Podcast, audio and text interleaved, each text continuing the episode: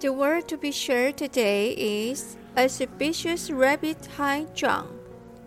The rabbit rushing across the grassland has sparkling jewel-like eyes, which is very cute. But it doesn't lose its sharpness and preference. The ears are like a pair of sharp sickles, cutting away all resistance in the air. It's also like a pair of flying flags, issuing a call to victory. The forelegs are small, but capable and strong.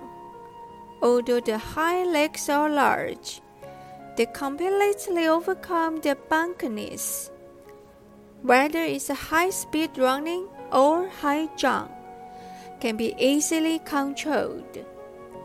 The word of 1305 porcelain, a special rabbit jump, has a complex and three-dimensional shape on the upper part, but the base area is extremely small. The whole wings extend upwards, giving it more ready-to-go procedure. The slender hind legs spring out muscle lines, standing on the claw with only one toe.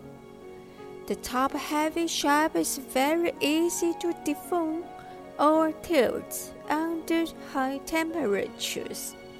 Therefore, the 1300 team overcame the difficulty of firing and successfully completes this extremely difficult work.